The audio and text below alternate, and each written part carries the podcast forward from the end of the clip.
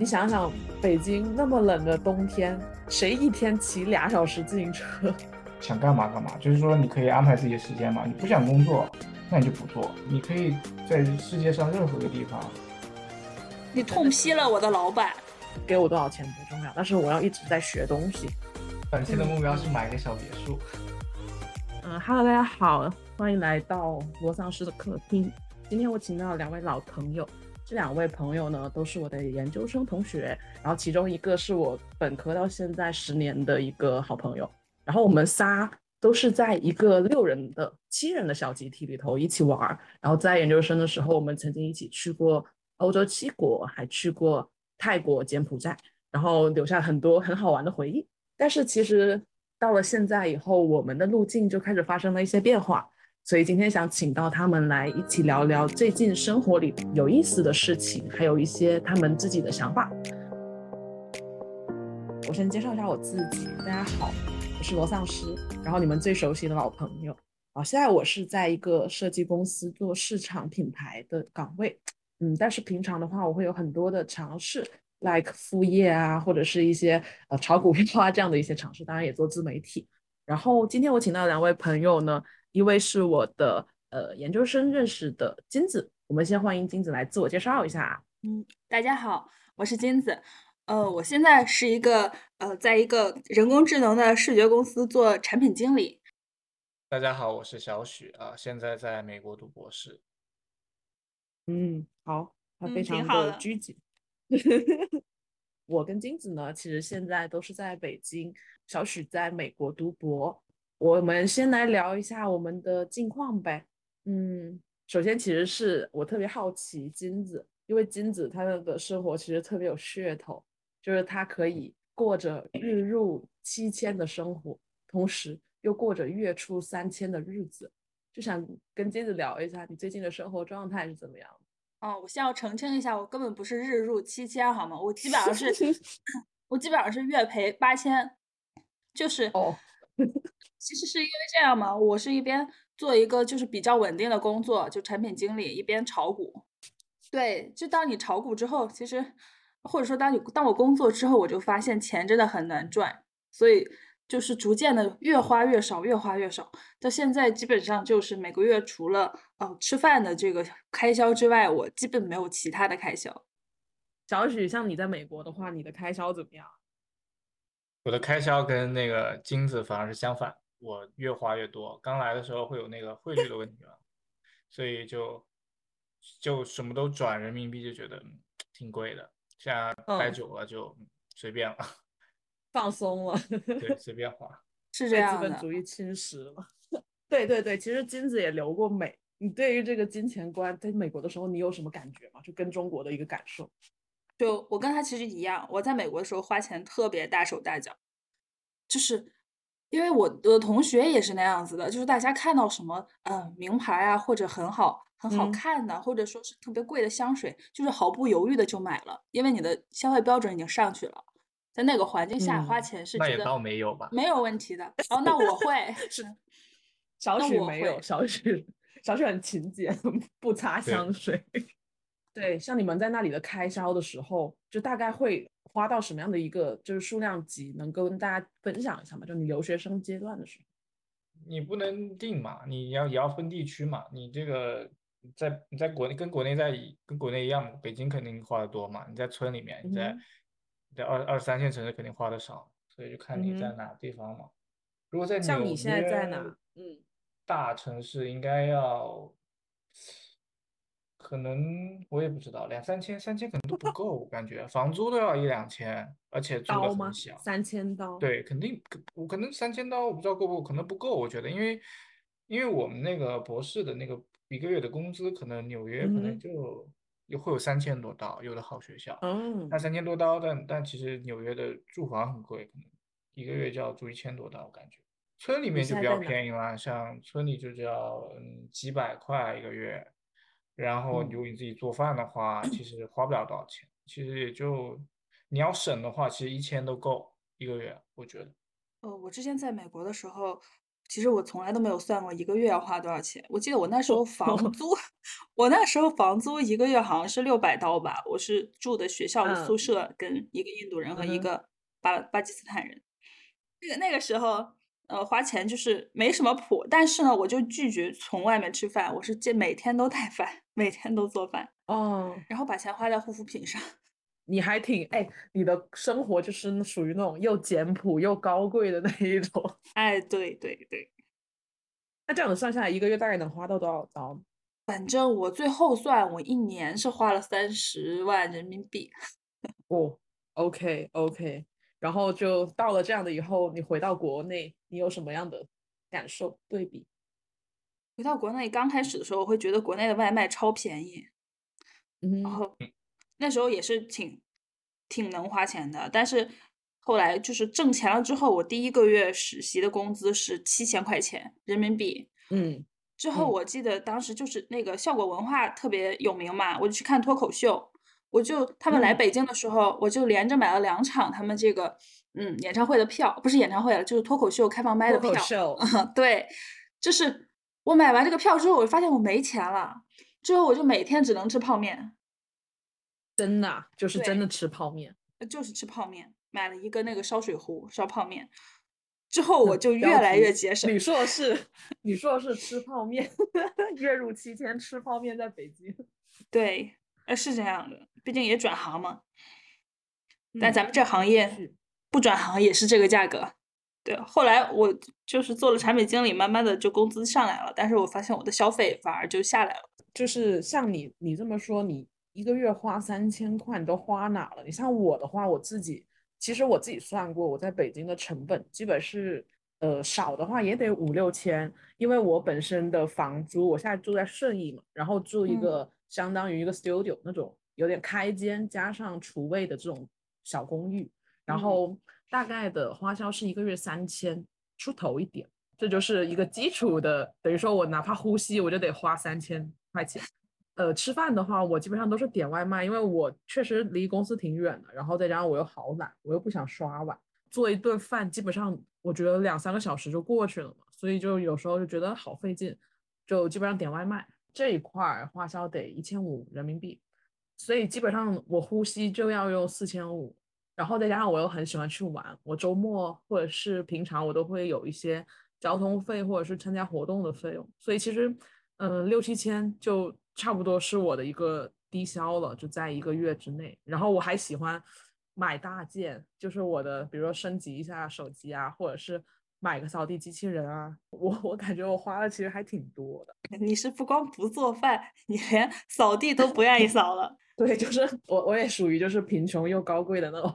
真的，我每个月好像除了买菜的话，其他的，因为我通勤是通过骑车的方式，虽然我公司离我住的地方也不。也不算近，但是呢，车程骑自行车的话是一个小时，坐地铁、公交，嗯，是一个多小时，所以我就选择骑自行车嘛。而且最搞笑的是，我骑的还不是 还不是我自己的自行车，是共享的。对，我骑的是我好朋友的自行车，因为我的哦啊对，而且我住的是我好朋友的房子，因为我的因为我在北京工作的时候应该是。去年去年年初还是前年年底的时候，就是我的朋友来也回北京工作了，然后那时候他是找实习嘛，他就住借住在我家，那我租的房子。后来我租房子到期之后呢，他跟我说他爸爸给他提供了一个房子，很大，提供了一个房子。对，知道那个女孩是谁？对对，知道那个人吗？呃，反正是我。是我初中开始的好朋友，就是关系很好。哦，然后他就邀请我住了他的这个家里，作为一个过渡。没想到这一过渡就过渡了一年多。就现在你们还就是 OK 是吗？就住对，在昌平这边，就是也是一个比较偏的地方。是个大别墅吗？呃，是 loft，是上下两层的。对对。就住很多人。嗯，对，但。对，这个楼很很高，很多人。就我在这里，我确实在这儿住出了一种美国郊区的感觉啊，有一点儿。那像小许你自己的话，就日常开销、吃喝住行这一块，你你是怎么规划的，或者是什么样的状态？我的工资不高，我的工资只有一千多刀一个月，六七千人民币。八九千人民币吧，九千多吧，快一万吧，一万多。嗯，但是不能算人民币，在美国，反正住还可以吧，主要就是吃住啊，然后基本上嗯不好攒钱，攒不到多少钱。我记得你刚到美国的时候，不是经常晒你的厨艺吗？你也是自己做饭吗？对啊，对啊，自己做啊，因为我蛮喜欢做饭的。嗯，哇，你现在都会自己做饭了？对对，那就回国了，就是要学。对，以前我们一群七六七个人过去，只有另一个男生一直做饭，然后我们几个甩手掌柜。然后现在你都会做饭了。毕竟在这里也要锻炼锻炼，是吧？嗯，那像你这样子的话。呃，就等于说是一一万多人民币，就在美国，呃，一千多刀，就月光是这样的一个概念其实也没有月光，其实还是能攒一些的，只是因为因为博士生就是都打打工，所以工资也不高。但因为村里的物价也不高，所以也 OK，没问题。然后偶尔会有一些。你租的房子是多贵？租的房子楼下这个还蛮好的，就六百多刀一个月。我之前住的比较好，所以之前那个住的一个月要一千刀，消费降级了。但其实对我来说，到因因为各有好坏嘛，那个比较贵的它比较远一点，所以嗯，交通也比较麻烦，然后近一点会好一点，方便一点。那你是跟朋友合租吗？对，合租会便宜一点，然后升一些奖学金什么的，可以出去玩儿。嗯，像你这个所谓的奖学金，你可以跟大家聊一下大概是怎么样一个情况吗？然后怎么样支撑你出去玩这样？奖美国的奖学金特别多，他有他经常都会有发邮件，至少是在我的学校是，他会经常发邮件发一些一些你做助教或者是做助研的一些一些工作经经一些工作的机会，或者说你可以出去的一些实习的机会。还包括一些很多的别人资助的一些奖学，就是 就美国很多人家资助这个奖学金，然后很多设立这些奖学金，然后你可以申请，有非常多，经常会一有的话就发邮件给你，你觉得合适你可以申请。对对，成功率和数量怎么样？有的比较好申，有的有的相对竞争比较大吧，但是多多少少都能申一些，都有机会了，我觉得这个就是看你的能力嘛。当然有的学院比较有钱。像他们夏天回国，有的回国朋友，他们一个月，他们直接升了那个夏季的那个奖学金，直接是五千刀，就直接就给你，你不用做一些助研的工作，你照样能够有这些钱。对。哎，那他像这种，他是谁来出？谁来为这个买单？学院出呀，学院出呀，学院有钱就就可以放的，就可以只付你啊，对呀。明白。像你们这样申请的话，一般要提交一些什么东西，让他觉得，哎，你有资格拿到这个钱？有些比较分类，有的奖学金它要求比较高，所以就会要有简历或者是推荐信，呃，推荐信，还有一些个人陈就陈述部分，你怎么样？这个奖学金你要怎么用？会写这种东西。有的就比较水，你你只要申就人家就会给你，甚至不用提交任何材料。那突然觉得。这个钱还挺好挣的，是啊，是很好挣啊。然后包括你那个去旅游，就是不是旅游，是开会，也可以申请一些那个，而且也包括说你是国内会还是国外会。国国外会的话，那可能就是就是给的钱会更多一点。对，嗯，哎，你看像金子，他一年他得花三十万，那像你的话，你觉得是怎么样一个概念？我觉得读。博士在美国都不需要花钱吧？你如果有拿到老师的那个，就是你有一些这个助研，就是或者是助教，就呀，有的时候说说中文就很拗 口。就你说吧，没关系，我们就拗中如果你拿到 TA 或者 RA，TA 就是 Teaching Assistantship，就是助教啊，RA 就是 Research Assistantship，就是你的助研。对，如果拿到这两个的话，它就可以涵盖你的这个学费，你就不用付。然后你每个月就会有工资，虽然工资比较低，就相还 OK，就是能够基本养活吧。有的地方比较好，给的钱比较多的话，那也许你还能存一点钱。一个月，有的人也可以存存个一些钱，一年还是存挺多的。虽然美元不多，但是你换人民币就很多了。就等于说，其实你你读博士，你不仅没花钱，你还挣了钱，可以这么理解。我觉得所有人在美国读博士都是挣钱的呀。你没有就是给一开始申请到后续，就是回国以后，就这一段期间，其实你完全可以是零成本的过去，只要你有这个资格，是这个意思。对啊，对，美国是这样，但是欧洲不一定。英国啊，欧洲应该也是有放，应该是也是有，也也是有免的吧？嗯，也是有的。就是我有个朋友在英国读博嘛，他他他给我的感觉是，他们经常要申请一些基金，就是他比如他说他要做一个什么科研项目，然后给他批下来这个钱，他可以拿去用。我知道他会做一些社区共建的东西，然后他有在跟国内的合作，也是一种赚钱的方法。还有做助教什么的，但我感觉完全不如美国博士生赚的多，就是不能不太 cover 自己的费用。多，如果真的要赚的多的话，其实去那个欧洲国家，像是德国、是吗？嗯，荷兰，还有瑞士啊，对，那个工资可高了呢，那个一个月几几千刀呢，不是几千刀，博士？对啊，几千欧呢。其实美国的 PhD 挣的不多，只是是生活费而已。然后收支平衡，那所以其实就是看起来跟跟别人的印象里还不太一样，就别人可能觉得留学就是花大钱，只有那种有钱人才能去，但实际上从你们口中会感觉，其实只要你有能力，你能找到这个缺口，好像普通人过去也是 OK 的。嗯，但是研究生其实比较难了，也可以升，但机会比较少。对，助教的这个机会少，而且钱也不是特别多。那这样子看，其实是不是好像在美国读书，其实可能你高中、大学花的钱反而多一些，然后越到后面级级别高了，你完全就是钱就会越来越少，就是你花的钱少，别人补助的多。那等于说就是，呃，其实博士有点像，就是相当于是他的一个职位，然后他付你钱，然后你得到你想要的知识也好，或者是你的 paper，或者是 whatever，就那种感觉，是这个意思吗？嗯，对，其实。在美国的博士就是个职位，你可以理解是一种工作，嗯，你要帮老师工作，只是说老师会给你工资。那和中国的还真不一样。你像我们工作室，博士从来都是就是早八到晚十，然后没有钱，就 基本上分学校吧，我觉得有的学校对对也也分学校。你像你像其实。很多二幺幺学校的博士，我觉得大概都是这样的一个窘境吧，就是其实钱很少，可能维持个温饱，你都不要说挣钱。当然，如果老师愿意给你，那他可能是老师跟你的一个协议，但是不是说从学校层面给到你这样的一个资源，就其实还挺不一样。确实，就是每个学校每个情况都不一样。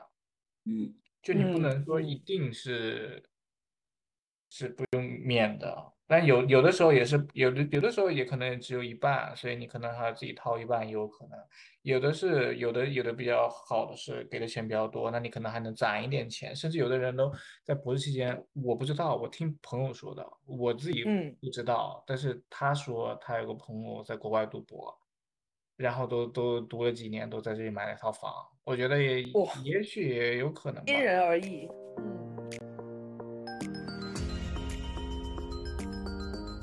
OK，那其实上面的就是大家生活状态真的是完全不一样。然后像你们的话，愿意给自己的就是，或者是你们觉得你们对现状满意吗？然后满意的点是什么？其实说满意呢，就是说对自己的这个精神状态比较满意，因为现在整个的时间生活还是算是在自己的掌控之中吧。因为我上班我是。坚决不加班。我希望这个播客千万不要被同事听到，因为我的同事是在加班的。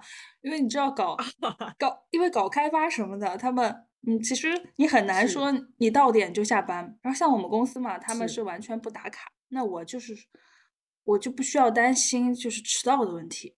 我每天就是骑车上下班，我在这个时候呢，我就实现了我锻炼身体的这个目标。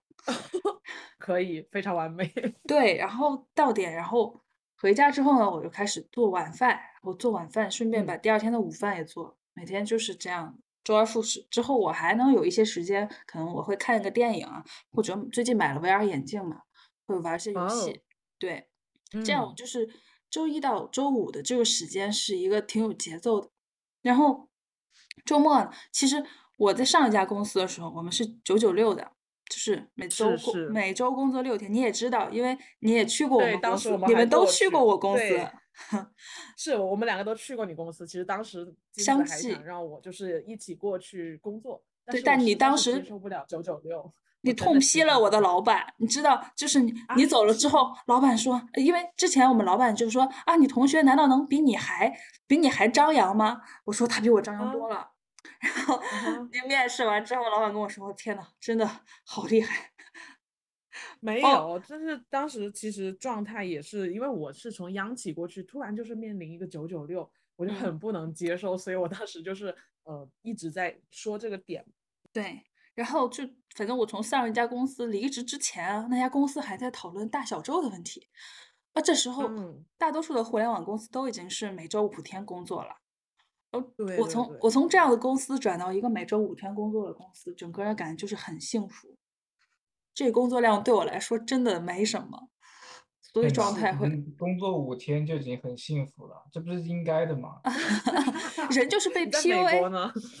你是工作四天吗？我没有没有明显的工作时间，我们这种就属于你状态好，你可以多工作；状态不好，你就可以不工作。那你的上司或者是管理的人怎么看你，或者你周边的同事？我没有没有没有什么同同事，或者是就是大家一起合作嘛，合作只是约一个时间开会而已啊。那你只要在开会前你完成那个东西就可以了。至于你怎么安排，怎么完成？嗯嗯。我觉得不重要。你们博士是没有一个真正的雇佣关系嘛？但在至少在国内，现在的工作的感觉就是他花钱买了你，你买了你的服务，就会觉得你随时都要时间。对对，会希望尽可能的把你的时间填满。是是，就是经常说什么你工作饱不饱和？其实我觉得这种工作饱不饱和真的不重要，重要就是像是小许说的这种。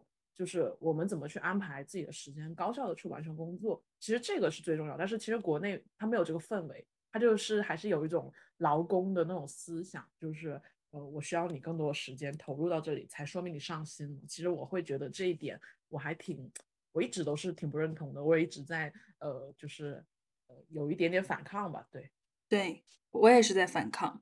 我是一直在反抗，然后到现在的公司，其实我的这我的两个领导还比较好，就是他们能够理解我，理解我，就是一个是我的一个理由是家远嘛，理解我就是到点我就走了，或者我每天在单位的时间也不是说超长，但是他们给我的任务，我就是会按时完成，或者说提前完成，我只有说把它做了。而尽可能做好，嗯，这这个就够了。然后我也不会要求说我工作我要做到百分之百，我就是做到一个我自己觉得 OK 满意的程度，我就交上去了。嗯，工作不像做科研，我觉得做以前学习的时候做什么都要做到最好，就是我已经做完了，但我可能要熬一个夜把它做到完，感自己感觉完美，或者卷一卷别的同学，看他们做成什么样了。哎呦，我缺这个，我要补上。但现在其实工作是不太会这样的。哎，我在学校的时候其实也会有一点点，就是我不到最后一刻我不交图，就是我们设计师肯定都有一点点这个毛病，就是嗯，一定要到自己觉得很满意的那种状态。但是我会发现，就是我工作以后，呃，其实也有一点点降维打击。其实我觉得，因为我我的东西就是可能我花百分之八九十的力气，我做的就比别人花百分之百的东西要高很多。这个就是也没法避免。说真的，就是当你的能力到那个地方的时候，其实你不用。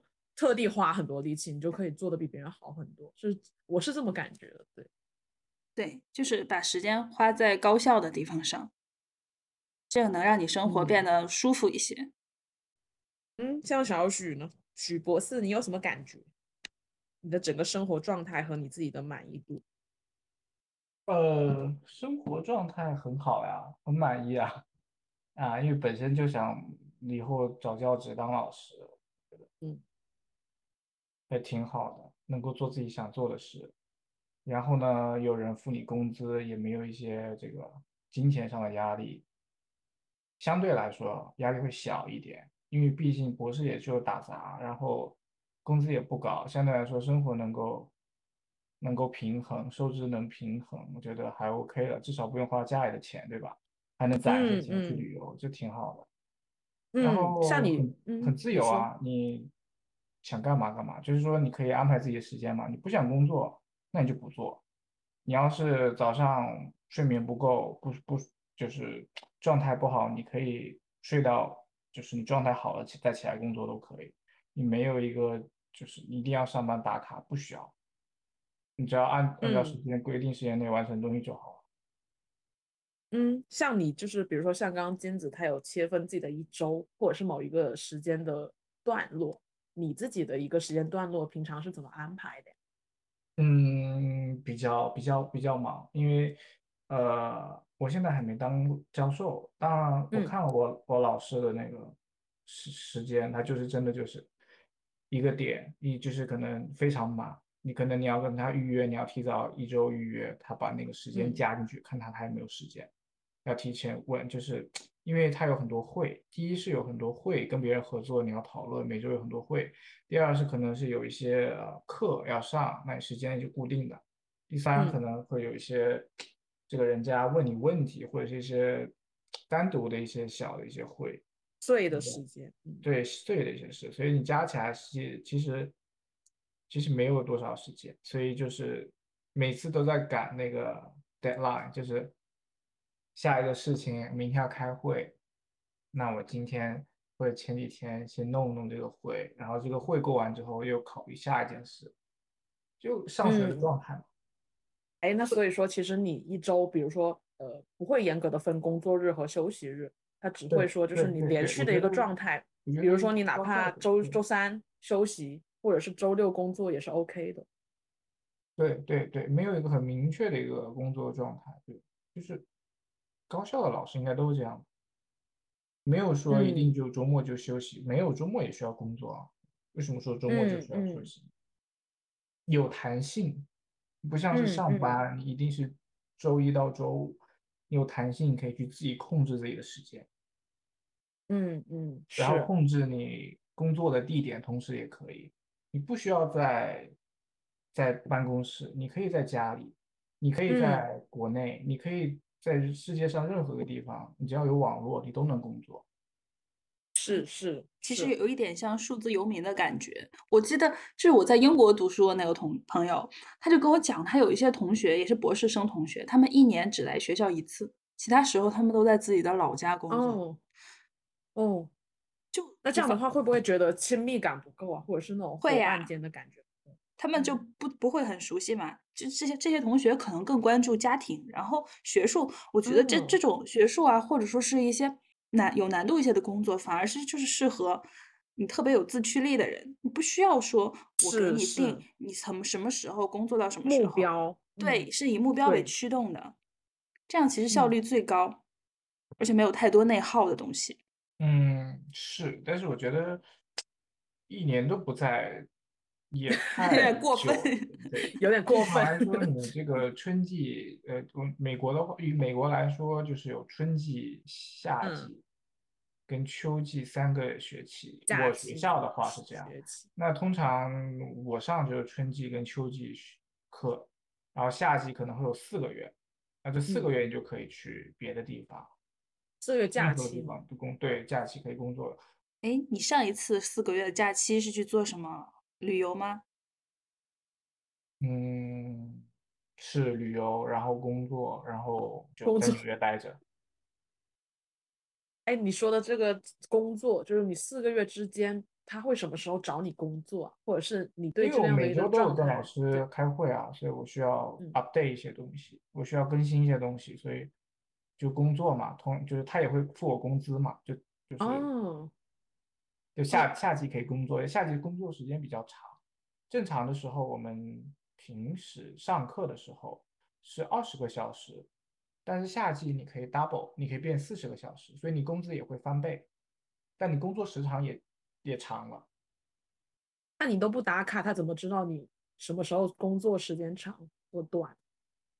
呃，这个就是信任，信任就等于说 就就等于说，他春季天然给你，比如说就一倍的工资一千刀，然后他夏季就是两千刀，就是这样没有没有没有，他如果没有，那就老师如果要要要放，就是要资助你，就是要要给你这么多钱，就可以更专心在你的学术上。有的是他可能需要让你帮忙做事，这个时候他就会直接在合同上先说明说，我那个一周你工作几个小时，十个小时还是二十个小时，还是三十个小时，还是四十个小时不一样，就是他我们是按照小时付的嘛。嗯，对。然后你会你会很明确，就在你收到这个工作的时候，他会给你一个这个 offer，然后你会很明确你要工作几个小时，就按照这个走就可以了。只是说你在夏季允许，美国允许你那个 F 一签证是工作四十个小时，你不能超过四十个小时。他是不想让你挣到太多的钱。对对对，他是有限制。啊但其实四十个小时挺多的了，你这一个月能挣很多。嗯，因为我很好奇，就比如说你都不打卡，然后其实也没有约束。假设比如说他一个 task，然后他给你十小时的工时，但其实你如果很快，你可以五个小时就完成。那他会干涉，就是说你是几个小时完成这件事情？本身就是学老师招学生就是一种信任的关系，对吧？你互相信任，而且其实老师也不会死盯着说你一定要。这个工作十个小时，其实老师的意图就是说，你按照我的 schedule，你能你能做完就 OK 了，就是一种弹性的一种状态，也是一种就是信任吧，我觉得。我的意就是，如果我们打工人跟高校的合作，然后他们就会说，啊，你看那个老师，周末都还在工作，你有什么那个理由不工作？但实际上我们的状态就完全不一样，因为他周一到周五他就没有工作日这个概念。它就是一个等于说我弹性的时间，所以他周六周日也可以弹。但是我们打工人或者是职场上人，他就是周一到周五他已经买断了你一定的时间，然后他周六周日还想让你加入更多的时间，所以就是大家的状态就不一样，导致了呃所谓的工作语言其实是不同。但是其实在国内很多时候他就会以这种方式去跟你说，好像你显得你不够努力一样。我会觉得读研究生的时候跟我。嗯，工作的时候状态确实是完全不一样的，因为对，因为老师他并不是你的雇主，你们也没有合同嘛。就算是我在中国读研究生的时候，当时就是老师会给我一些任务，但我们就是也是完成就好，他不会说，嗯，不会说给你强调一个公式。当然了，老师看到就是记得我们上次去泰国去旅行嘛，当时就是瞒着老师去的。然后我忘了我给老师说的什么借口了，他也没有怎么追问我。但是当他后来看，就是正好他用我的硬盘，发现我的硬盘里有一个泰国柬埔寨照片文件夹的时候，老师就是一个震惊，说：“你竟然瞒着我出去玩儿！” 你跟老师还挺透明的 啊，对，很透明，因为老师年年纪年纪比较小，然后他还挺有意思的。哎，对，我觉得其实我们两个说了这么多，丧尸，你是不是可以说一说你现在的生活状态？包括你之前是怎么搬家？是为什么你广西人要留在北京，而且你又没有户口？就我觉得，其实北京这个地方它很包容，因为我工作以后，我就三年的工作时间，但是我在北京也工作过，在杭州也工作过，但是我会感觉，其实本质上，嗯，可能也是地域的那个感受不同。但是本质上，我会觉得北京其实会更符合我一点，更包容。然后这边的人，你相对的那个，因为高校云集嘛，所以跟我的一个社交面也好，对话口径也好，可能会更加融合一点。然后你像杭州这边，它可能更加崇商，更加的就是，毕竟靠海岸一点点，所以他们这边的人可能那个商业思维会更重。然后北京的话，这边其实我觉得，不管是学术感啊，还有它整体的这个对人的包容度。它的多元性都会更加的符合我的感受一点，所以我会留在北京。嗯，你是兜兜转转的，最后还是觉得北京更更好，更适合你是吗？嗯，其实也是很机缘巧合，因为我现在这份工作它其实是因人设岗，它并不是说有一个岗位我去投递过来，就是我是等于说跟我的老板和领导先沟通，说我们可以去做一个合作。然后他们就把我招过去，招过去以后，其实虽然我是从市场品牌口径进去，但是因为我性格就本来比较开放、创新一点点，所以我老板有什么新的想法，他都是先跟我说，然后让我先去干。就好像我这一年，其实我干了很多，不管是写文章也好，做直播也好，啊，做视频号也好，然后还去开咖啡店。就是我老板他想到什么，他想要做的事情，他就会先跟我聊，然后他觉得，哎，你可以去试，你先去试吧，就别管你原先是做什么，我们招你进来做什么，我觉得你可以去试，然后他就会让我去试。所以其实我自己对于现在的状态还挺满意，虽然说。可能我的工资并不是很高，但是我一直在做我自己特别想做尝试，而且它也符合我自己的性格，所以我自己对这个状态其实还挺满意。嗯，我觉得你现在是一种在开拓和学习的状态，所以在只要是你有学习到东西，你就不会会觉得说自己做的事情特别没意思的，因为有在进步嘛。对。是因为我发现我们仨其实都有一点这种感觉，就是可能在一定层面上，你给我多少钱不重要，但是我要一直在学东西，然后我就可以忍受另一些所谓的痛苦。就像金子一开始他在转行的时候，呃，选择去那家公司九九六，其实我是不能接受的，但是你就可以呃忍忍下来，或者说你就完全接受。然后包括到现在，你到这个新工作里头，你想想北京那么冷的冬天，一每个人。谁一天骑俩小时自行车？我我是 送外卖，我是不太行。哦，真的，我觉得太，反正很厉害，就是对于我来说是很难执行。但是你就可以为什么不坐公交或者坐地铁呢？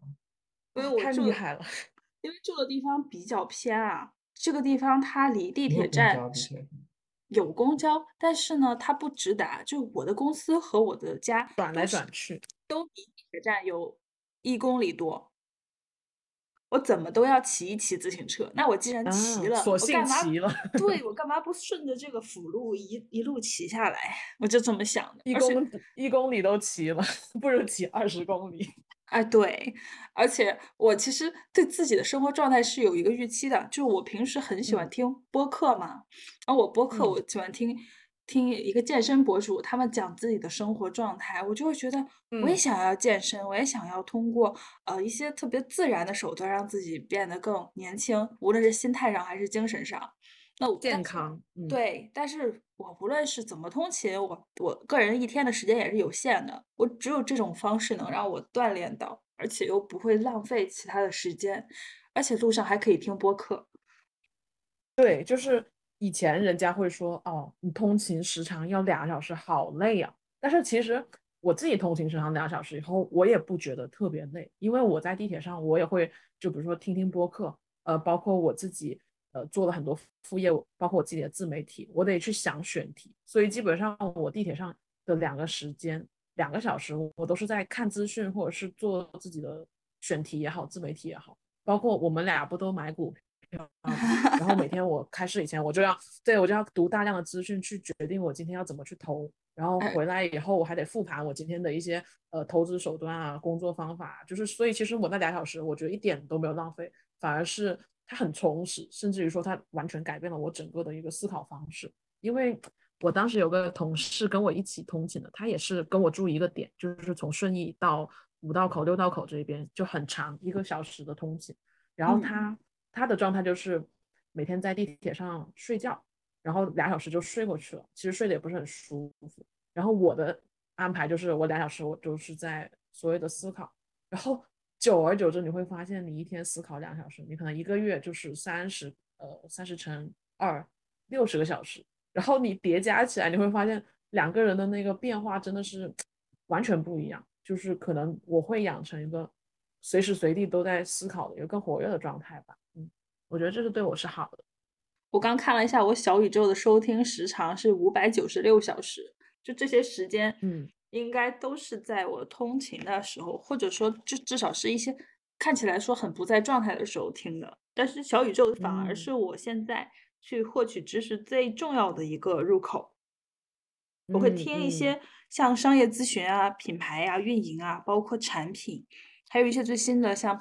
啊，ChatGPT 呀，或者说是一些啊什么什么硅谷银行倒闭啊这些消息，我会从这里面去听听一些专业人士去讲他们的思他们的思考。这些其实我在工作中反而遇不到。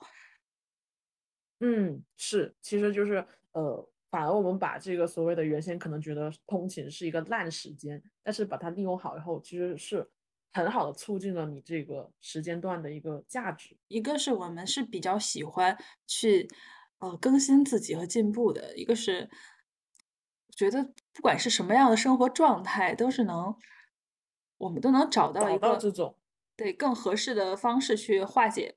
不太舒服的消极的一面，然后去 是是，就是其实发现，就是你获得幸福的方式，其实不一定是钱，有可能是你的一些思维观念，让你把这些时间也好，长远也好，利用起来以后，转变成自己积极的影响因素，然后从而获得的幸福感，就是我我觉得是从我们身上看到的一些这样的一些感受。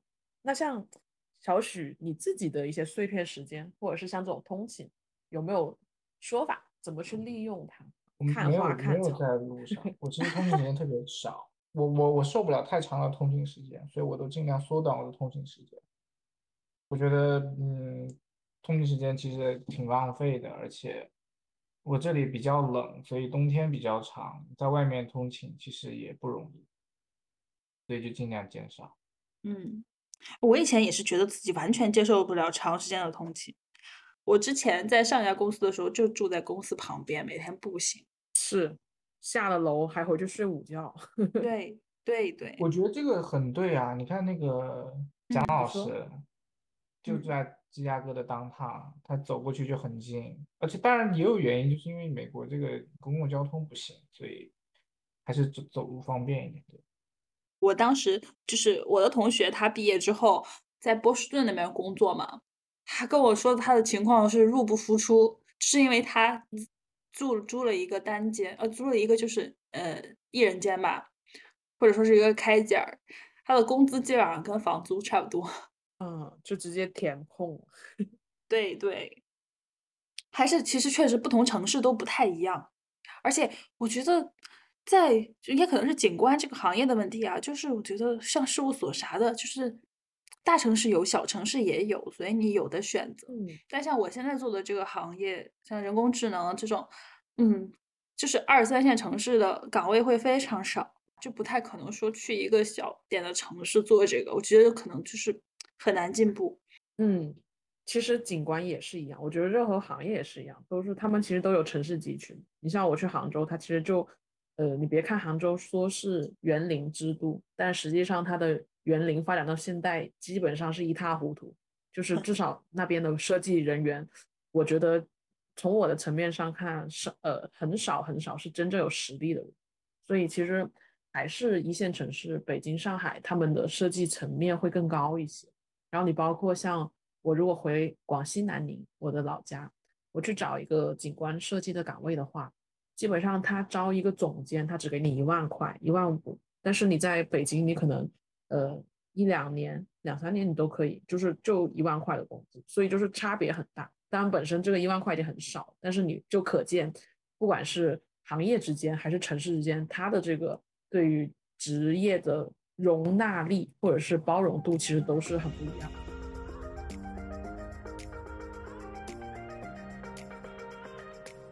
那就是我们来聊一下下一步，或者是你近期有没有一些。呃，想要达成的小目标，或者是你对于某一个阶段，你有什么不一样的小的想法吗？可以广开言论聊一下。其实我觉得我的目标特别的不不太现实，但是也不是不能实现。就我特别想拥有一个别墅，然后可以在别墅里种菜。这正在种菜。你的奇妙的生活状态。对，就是可能是因为疫情的原因吧，就从去年开始。天天自己在家里嘛，我就越来越喜欢这种自给自足的生活，我就开始喜欢上植物和种菜了。在之前，其实学景观的时候，我对植物真的一窍不通。就现在把我放在街上，对，把我放在街上，你问我这个这植物是啥，我能认出的就是银杏、黄杨和呃油松。嗯，但现在反而对它们产生兴趣了，可能是因为嗯，觉得他们在自己生活中开始有一些。不一样的角色，就更希望自然了。对对，变得更喜欢自然了。我就会觉得，我好像慢慢的找到了人的本质，就是喜欢自然，会喜欢呃舒适的生活，然后不要说特别特别大的这个压力，在城市里面去无拘无束一些，对，自由一些。就我觉得这个才是人本身想追求的东西。就其实城市反而给到一些所谓的束缚感，就是其实是有一点点反人性的。所以我的近期的小目标就是我在攒钱。所以我觉得也不可能在大城市去买一个别墅，但是，呃，如果将来能够在小城市去买的话，也不会说是太贵。就是在城市里面赚钱，然后将来可以去小城市里买一个别墅，我就觉得会挺有意思的。但这真的只是一个短期的目标，我并不会说我以后一定会这么做。短期的目标是买个小别墅，我懂，挺厉害的，跟自己的朋友一样。你直接让他送你一套。对，其实，呃，你像金子当时为什么我会说到这个话题？因为金子当时在我们群聊里头，我们在 Q 说今天要讲什么的时候，他就发来了自己种菜的几个画面，然后你就会觉得反差很大。就是他可能呃挣着白领的工资，但是他过的一种感觉很淳朴的生活。你想又自己种菜、自己做饭，然后骑自行车上班，就是你会感觉他的这个状态特别的。嗯，不像个城市人，但是他自己却能在里头找到一些他自己觉得很幸福的地方。我觉得这是，反正我我我是挺震惊的，因为其实对于我来说，你像骑车也好，做菜也好，可能都会让我觉得有一点，哦天啊，我受不了这个苦。但是我觉得金子他真的会乐在其中。嗯，可能是。也跟之前在美国的那一年的生活有关系。那时候就是每天自己做饭，去学校里面吃饭，因为所有同学都是这样子的，很很少说是出去吃。然后也是步行上下班，然后呃不步行上下学。你可以去食堂呀。食堂，说实话啊，我有食堂，有 食堂，但我真的吃不惯。有食堂，我吃不惯西方的这些菜，就是我吃一顿还行。食堂没有那个那个亚洲，就是亚洲窗口吗？好像没有，都是尽是一些 bagel 什么的，我确实吃不惯。就吃那些东西对我来说就是吃零食，而且是不好吃的零食。国内你是因为外卖太贵，还是说外卖也不喜欢吃了？外卖全是豆芽，我就发现。哦，对，点啥都是豆芽，单一的。对，而且现在其实也不太健康嘛，就不太想吃。我觉得。一个人如果想要就是健康快乐的生活，其实吃和锻炼是很重要的，很重要。对对对，我就想从源头上把这两个东西把控好，是这样想的。嗯嗯嗯嗯，认养一头金子 对，好奶源。哎，对，这个倒是没有。哦，那你呢？嗯，你是指什么？我你还你的小目标，或者说你还是想要继续在北京发展吗？或者继续做品牌啊这方面的，或者在探索自己的自媒体的这个？就是我觉得我现在的目标很很不清晰的，其实，但是我觉得这个状态对我来说反而是好的，因为我发现我就是这几年变化很大，不管是工作环境也好，就是包括自己的性格。还有自己的处事方式呀，但是这些造成的变化其实都不在我的规划之内。然后我后来就觉得，其实这些东西我没有办法规划，我只有一个大的目标，就是呃，我想要过一些怎么样的生活。比如说我自己会更加自由，然后我希望我的工作状态呃不是那种受约束太大了，但是我还能够利用我自己的优势去达成一些呃更好的结果，或者是拿到一些有价值的东西。我只要达成这个状态就可以，不管是。你从事这个行业也好，或者是你今天就不工作也好，只要让我觉得我自由快乐，我就 OK。所以我的大目标其实是这样，然后剩下的这些小目标我觉得不重要，重要就是你在这个方向上面你怎么样去达成这样的一个更大的一个感受，这是我觉得我的目标是这么形成。然后呃，你说如果说是很具体的一些小目标的话，其实我工作上我现在的感觉还挺满意，因为我觉得我还是一个。我的人生的试验阶段，所以我没有排斥我的可能性，我并不短期内还没有说非得稳定下来。当然，就是说，如果说你就是遇到了一个你很喜欢的稳定状态，那就让它稳定就可以。如果你觉得这个冒险状态你也很 OK，那就让它冒险，就是不要去约束自己的思维或者是行为的这个感觉，这是我的目标。然后你像，如果说像。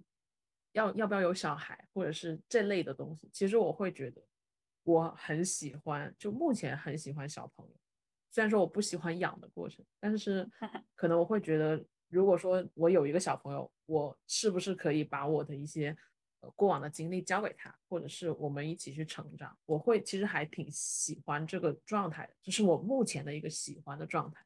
对，然后 像小许有什么自己的小目标或者是一个追求的状态？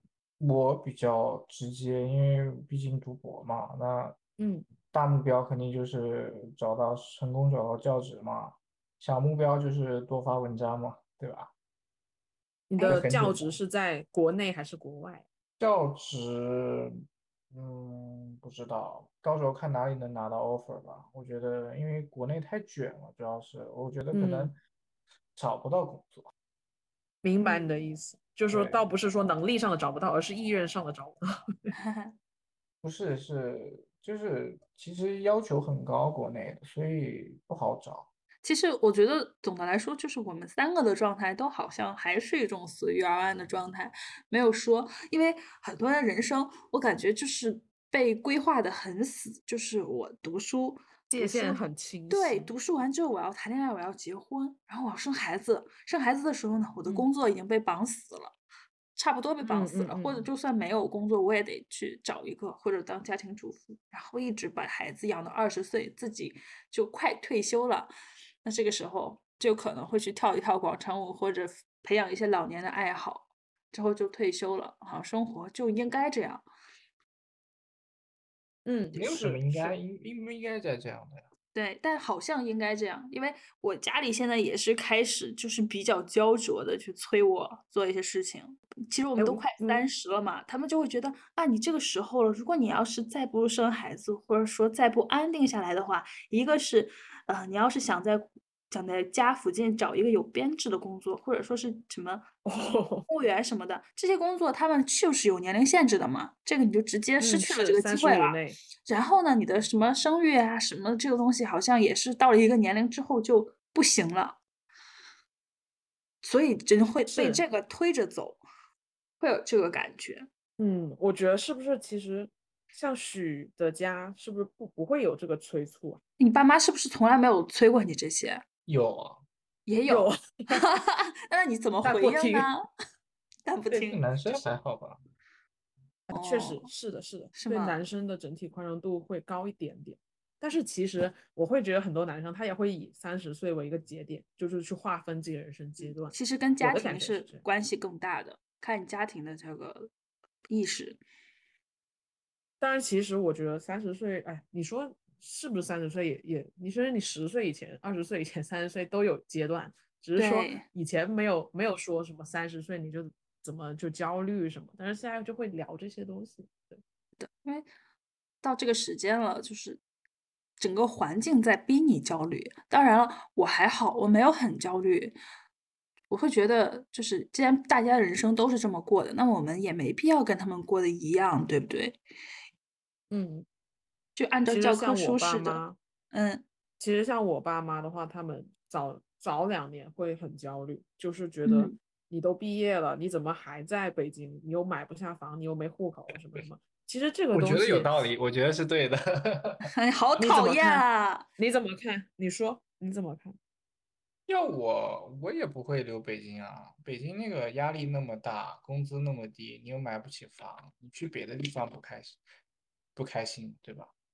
但是去别的地方，我的一定开心啊，没有意义。因为我，因为我觉得我的意义就不是买房，就是房子到底我不需要这个意义，就是我的底层逻辑就是我自己开心最重要。那我并不觉得没有房子会让我不开心，所以我觉得，对你说什么压力什么，其实我我没有感受到压力，也可能是我自己比较安逸的感觉，就是其实。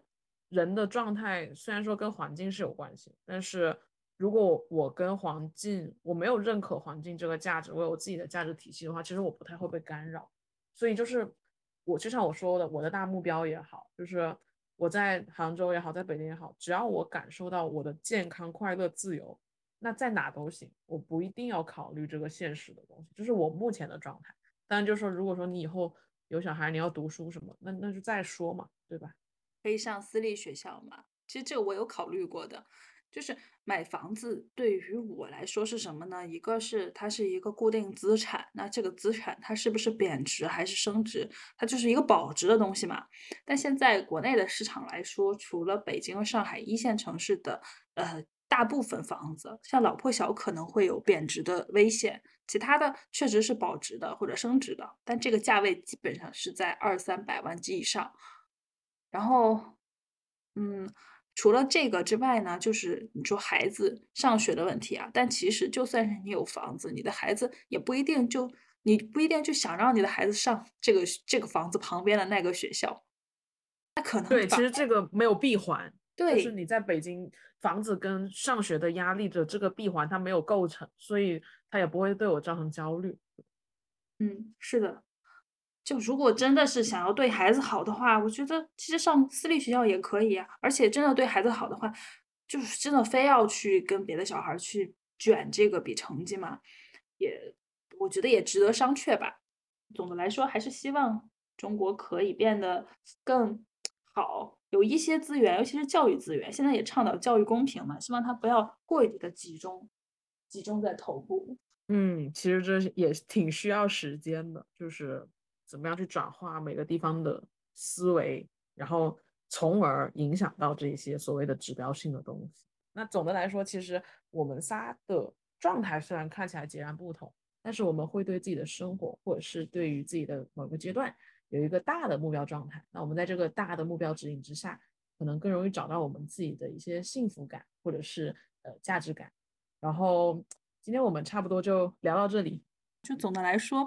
嗯，不管自己是一种什么样的境遇，就做到一个自洽的人是最重要的。那后面如果有机会的话，我觉得我们可以再聊一聊。祝大家天天开心！我 掐死你！我觉得这个吵闹的 收尾很挺好的。啊，那就这样吧。嗯，好，我们就下次再见啦。如果有机会的话，那拜拜。哦，大家再见。